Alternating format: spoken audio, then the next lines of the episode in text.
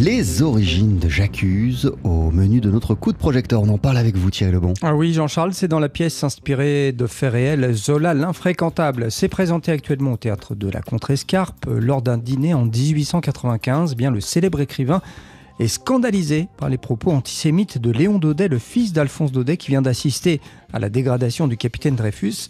Et ce sera en fait le point de départ du combat d'Émile Zola.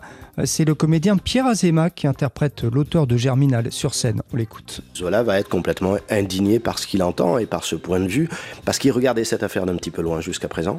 Et c'est vrai qu'il était à Rome, il préparait son, sa trilogie, euh, dont le premier roman ou le deuxième était Rome. Après, il va terminer avec Paris. Il se retrouve indigné et donc il va se lancer dans l'affaire comme ça à la suite euh, de cette discussion avec Daudet. Alors, c'est assez impressionnant de voir les paroles de Daudet, d'une part, et que c'était euh, un sentiment comme ça très majoritaire dans le pays, et tout l'engagement de Zola.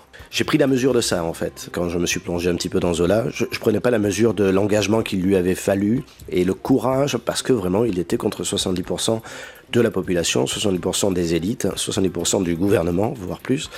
Donc il avait vraiment tout le monde contre lui et il en est mort. On a du mal, Thierry, à imaginer la violence des propos antisémites de Léon Daudet que l'on entend dans la pièce. Bah, il faut vraiment aller voir cette pièce pour le croire et on comprend mieux à quel point ils ont révolté Émile Zola. Mais c'est exactement ça et on a souvent les réactions dans la salle. Il y a des oh, il y a des grands silences comme ça, les gens sont effarés.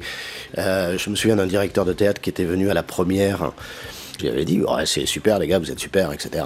c'est magnifique, mais c'est pas vrai. Hein, tout ce qui se dit là, c'est pas vrai, ça s'est pas dit. Ah si, si, après, ah non, non, c'est pas vrai, ça s'est pas dit. Il y croyait pas, quoi.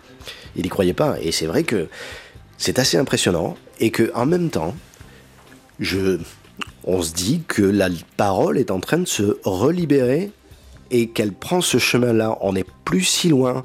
Alors évidemment, on a des garde-fous plus forts, mais la digue est pas si épaisse, quoi.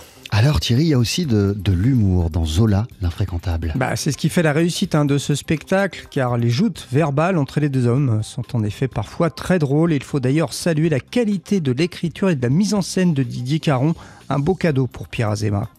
C'est vraiment son engagement, en fait, qui est le plus... Euh, kiffant à, interpréter parce que on est obligé d'y aller, on est obligé d'aller à fond parce qu'il est allé à fond et parce qu'il l'a payé de sa vie et qu'il ne voyait pas plus loin que ça en fait. Il, il s'est sûrement engagé sans imaginer tout ce qui allait se passer derrière. Peut-être qu'il y a même des motivations pas si héroïques que ça, mais je m'en fous. Il le fait quoi il le fait et il y va et il y va. Donc avec Didier, on a travaillé sur euh, ces petites faiblesses d'homme qu'il avait. voilà, c'est un homme et donc il avait des contradictions. Mais en tout cas, il y a cet engagement et, il y a en plus aussi derrière une passion euh, italienne qui tient de son père. Voilà, cette ferveur qu'il a dans chaque mot qu'il dit, comme euh, dans chaque mot qu'il a écrit.